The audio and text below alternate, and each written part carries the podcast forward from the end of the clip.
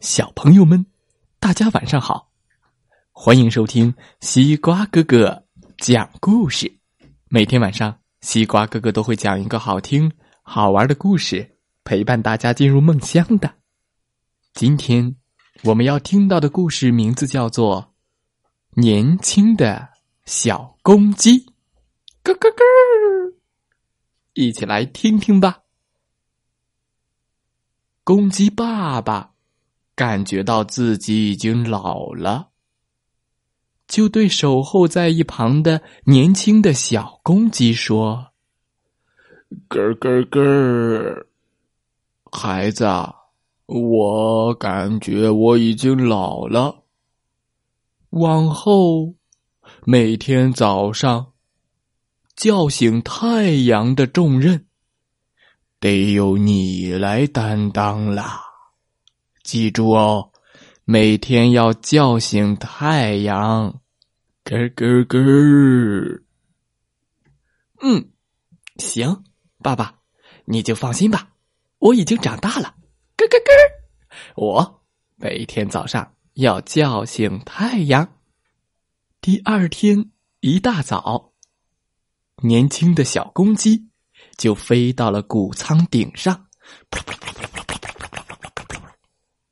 高高的挺立在那里，嗯，嘿，面朝着东方，嗯，我必须让自己发出最大的声音。他说着，便抬起头，喔喔喔的叫，喔喔喔，喔喔喔，喔喔喔喔喔喔，嗯。从他喉咙里发出来的是一种缺乏力量的“咕咕咕咕”的声音，而不是一气连贯的。他的声音太小了，可能太阳没有被叫起来。东方天空上依然是乌云，乌云，毛毛雨还下个不停。坏了！农场上的小动物们都来责怪小公鸡了。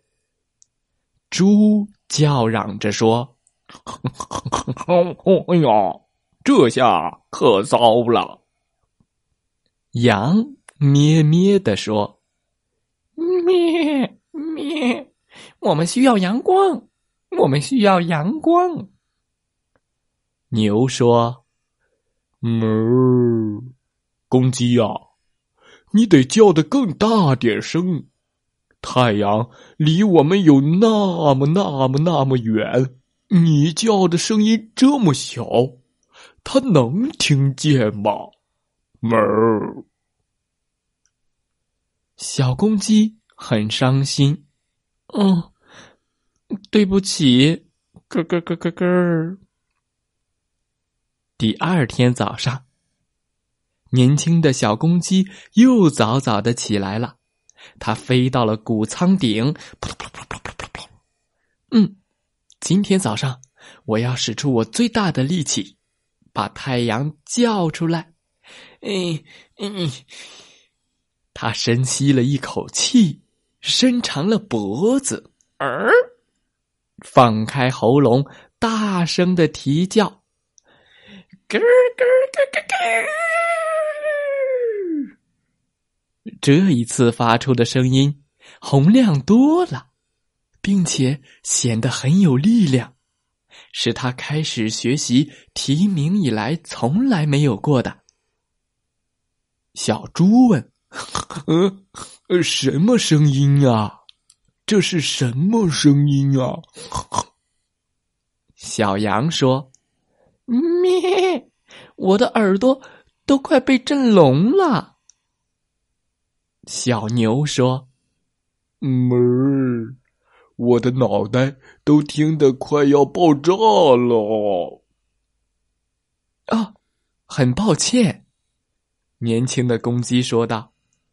但是，这是我在尽力做我的职责，我在叫醒太阳。